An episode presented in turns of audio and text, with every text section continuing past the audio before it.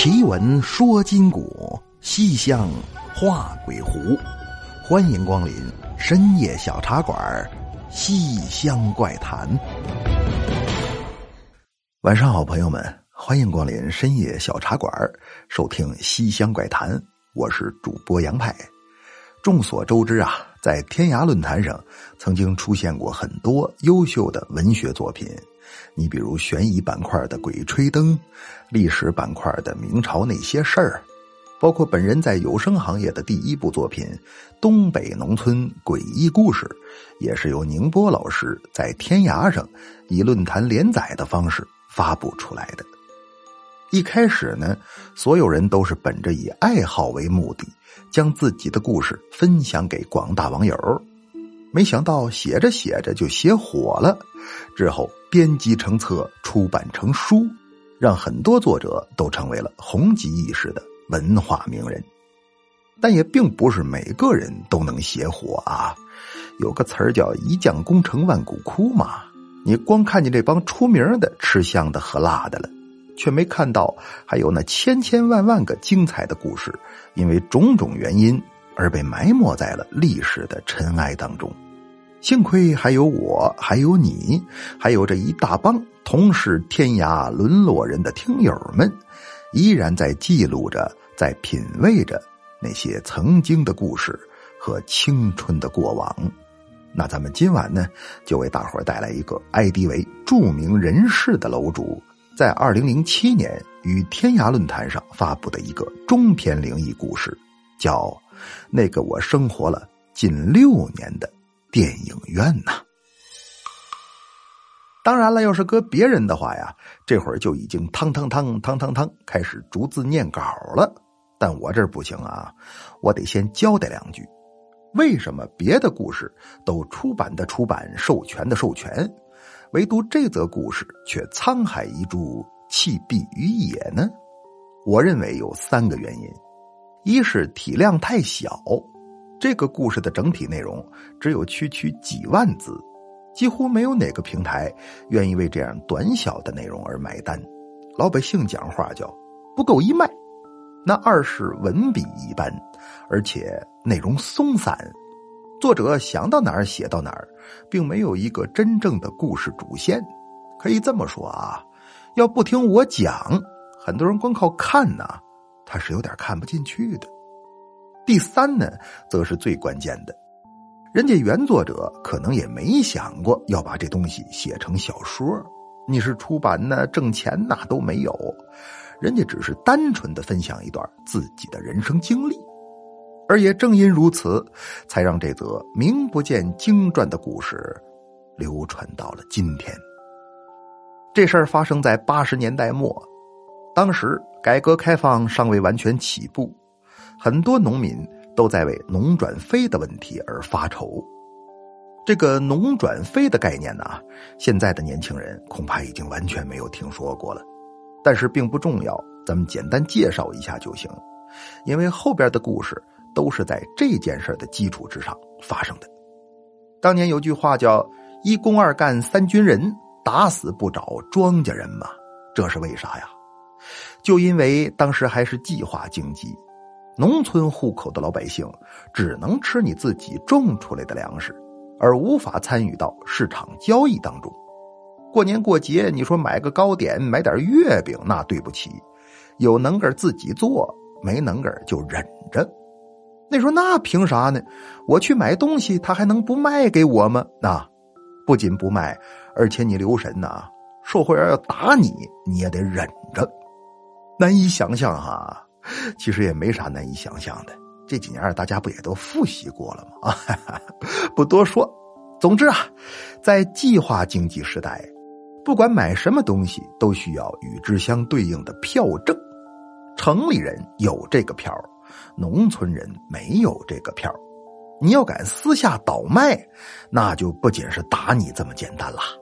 这种行为涉嫌投机倒把，违法犯罪。所以在那个年代呀，谁家要是能有个吃商品粮的人，那在村里乃至十里八乡也算得上是个有头有脸的人家了。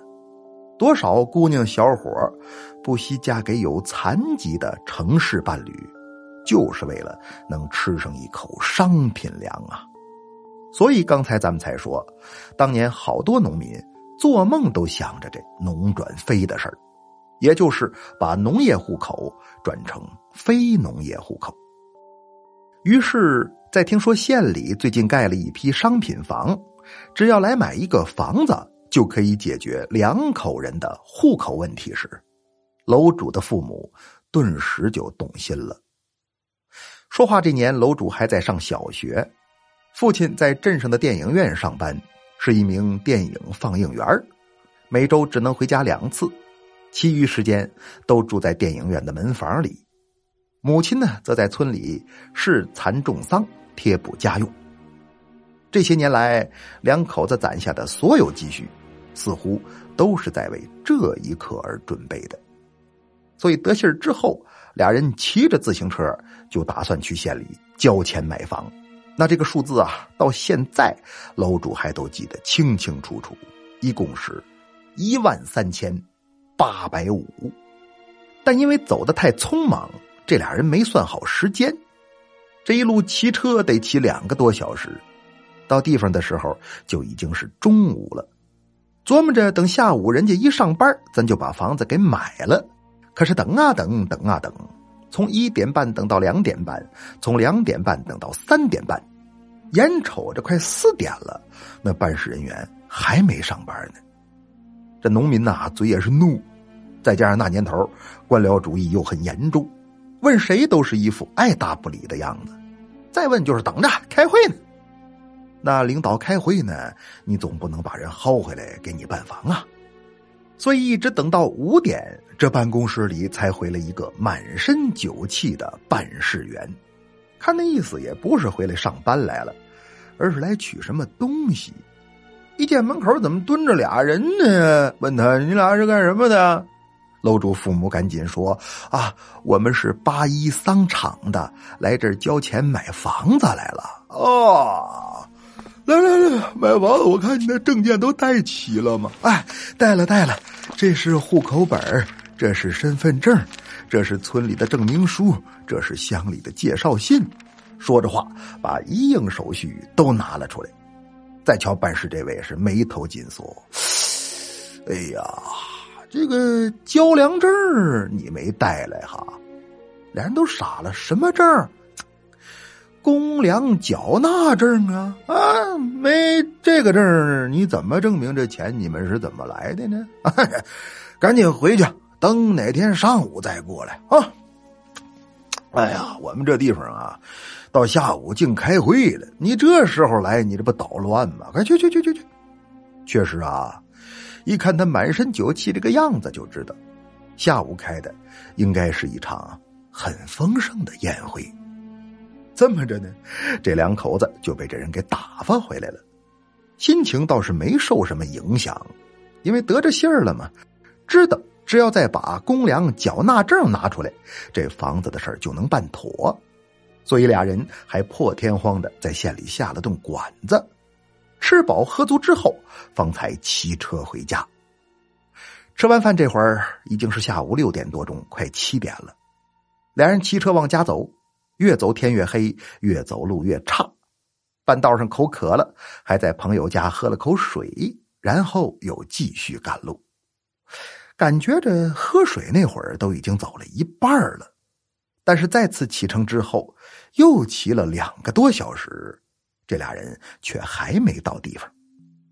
此时天色已经完全黑透了，俩人既没带手电，路上又没有路灯，只有一轮半明半暗的残月躲在云彩后边，是时隐时现。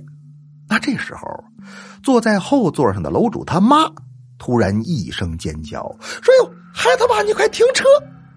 头着这正骑着呢，一听怎么了？哎呀，别问了，你赶紧停停停停！哦哦，好好好，这。一捏闸，回头问他怎么了？你你下下下下来再说。好嘞，哎完事俩人下车，在走出去两步之后，楼主他妈这才回身，指着车把说：“你看那是什么？”再一瞧，没给丈夫吓死。怎么？只见那车把上竟然缠着一条土皮蛇，呲儿呲儿呲儿，正吐着信子看着他俩呢。这种蛇具体是什么品种，我并不太清楚啊，因为它又养蚕又干嘛的，很明显是个南方的故事。只是听人说，这种毒蛇毒性极强，咬人一口是非死即伤。这大半夜的，还是在荒郊野外，要真挨上一口，那你琢磨好了好不了啊！这什么时候上来的呀？楼主他妈说说，刚才你骑车的时候啊，我往前看了一眼，本来是想看看路，谁成想竟打那车筐里钻出一条蛇来，我怕直接说再给你吓着，所以才让你赶紧停车。那现在怎么办呢？嗨呀，拿个棍儿给他挑了呗。都是庄稼人，也不是很害怕这玩意儿。刚才叫唤呢，是怕他突然袭击，现在都离远了，也就没什么事了。俩人找了个树杈子，往远处一扒拉，看他从路边溜走，这才放下心来。但是依然很纳闷这车筐里怎么会有蛇呢？那里头除了一兜子购房款和一杆票证之外，就没别的东西了呀！哎呦，你赶紧打开包看看，里头可别再藏着蛇了。他爸说：“好嘞，我瞧瞧去。”啊！那时候怎么了？真有蛇吗？有蛇就好了。此刻两口子的心情是，哪怕让蛇咬一口，也不希望发生现在这个局面。怎么了呢？包里那购房款不知在什么时候不翼而飞了。那还能在什么时候啊？就是刚才喝水的时候呗。俩人喝了点酒，心里又高兴。得意忘形之下，在进屋喝水时，竟忘了把车筐里的包给拿走了。原本打算购房的一万三千八百五十块钱，就这样莫名其妙的被人盗走了。回到朋友家也问了，附近的邻居也找了，全都说从来没见过这笔钱。这下子，两口子是彻底蔫了。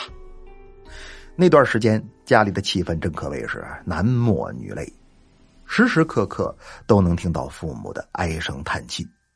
那至于说报案找钱嘛，这个事儿啊，从来都是凭运气的事儿。可能现在好找一点啊，嗯，可能是吧。总之呢，楼主就在这样的环境下升到了小学六年级。县里的房子肯定是买不上了。但父母为了能让孩子有个更好的环境，依然还是把家搬到了镇上，也就是楼主他爸上班的那个镇，托关系找人，让两个孩子去镇中心小学读书去了。他爸继续放电影，他妈呢则在电影院里买点零食，比如瓜子、花生、甘蔗之类的东西，继续贴补家用。但是他们家在镇上也没个房子呀。所以这一家人就住进了他爸爸工作的那个电影院里，也就是今天我们故事标题里写的那个我生活了近六年的电影院。以前的电影院不像现在只能用来看电影，那时的电影院是可以作为开会的礼堂，或是唱大戏、演节目的剧院的，统称影剧院。听镇上的老人们讲。这个电影院的前身呐，是一个很简陋的礼堂，简陋到土砖砌墙、茅草铺顶。但在五几年的一天，有一次刚刚开完大会，人员散场后，突然乌云密布，狂风暴雨，在一阵电闪雷鸣过后，这个礼堂塌了。而在清理的时候，人们发现，倒塌的礼堂下面有很多被雷劈死的蛇。包括地基下头也都是一堆一堆的活蛇，感情这礼堂是建在蛇窝上头了。政府派人来处理这些蛇的时候，都不知挑了多少担子，才把它们彻底处理干净。总之啊，这听起来都让人直起鸡皮疙瘩。后来呢，电影院就在以前大礼堂的基础上重建了。而且这地方讲究还不少，比如什么舞台的朝向啊、开戏的时间呐，都有规定。还有什么后台不许养猫，看见老鼠不许打之类的说法。楼主也不知道这是为什么，只是听大人的嘱咐，一一遵守罢了。在当时，这个电影院应该是镇上最宏伟的一栋建筑了。青年男女们有事没事就爱往这附近凑合，哪怕没节目，他也乐意在电影院附近扎堆儿。现在的年轻人可能难以想象啊，但在那个年代，情况确实如此。为什么呢？因为那时候人啊，他都闲得慌，这人一闲起来，可不就爱聚众闹事儿吗？所以当时的社会秩序也真是让人不敢恭维，可以说是山头众多，帮派林立，什么青龙帮、忍子帮、梅花帮、黑虎帮，一言不合就会在电影院里大打出手。你像这天不就是吗？好端端的正放着电影呢。前排坐俩人，突然间打起来了。这一下喊声四起，是乱作一团，全都想看看哟呵，怎么干起来了呢？快看看战果如何？那特别是后排座有个小伙子，他个矮呀，看不见，于是就站在椅子上往前观瞧。而且还边看边喊说：“好打，打死他！我让他抢了我一万三千八百五。”说完话，呲啦一声是人头落地。怎么呢？越站越高啊！等他站到椅背上的时候，脑袋竟然碰到了头顶的大功率吊扇，顿时便是身首异处。其他人都没什么啊，无非是头了打架，后头砍头。但身在放映室的楼主他爸，却又受到了第三层震撼。什么呢？这人临死前说有人抢了他一万三千八百五，这个数我听着怎么这么耳熟啊？好了，朋友们，咱们今晚的故事就是这样，中篇连载啊，我尽量快点讲完。但您要觉着我这挖坑埋扣的，您听着不过瘾，那也可以直接去网上搜索全文。但我保证你看的那个呀，跟我讲的这个，它绝对。不一样，那接下来进入互动环节。下面依然是一则招募写手的广告啊！深夜小茶馆越做越好，现在已经发展成一个大家庭了。如果您也有创作能力、创作欲望和创作热情，就欢迎您加入到我们这个团体当中吧。一经录用，稿费从优，全职兼职，丰俭由人。有想写故事的朋友，抓紧时间给我喜马拉雅发送私信吧。另外再说一个事儿呢，就是上期节目我看有人问，怎么最近不提月票了呢？是？不需要要了吗？那当然不是了，只是我觉得吧，要是天天念叨，怕您烦。我是打算等我们这个扇子做好之后，我再舔着脸说这事儿。到时候给大伙儿抽抽奖，送送东西，我也得有个由头好开口，不是？所以这段时间的月票呢，您该送送您的。主播杨派是一个懂得感恩的人。在礼物做好之后，我自有说法。那么，就来看上期节目大伙的留言，来看跟着杨派闯天下留言说。他说：“派叔啊，俺是山东的，今年十六了，从三年级开始就爱上了这个节目。当时还是僵尸那集呢，听别人的故事能吓一跳，但听你的就爱得不得了，而且还能了解人性和历史。在这祝派叔事业顺利，茶馆生意兴隆。还有你那个淄博的故事是真是不孬啊！俺是滨州的，派叔你要是能来，我请你吃直播烧烤。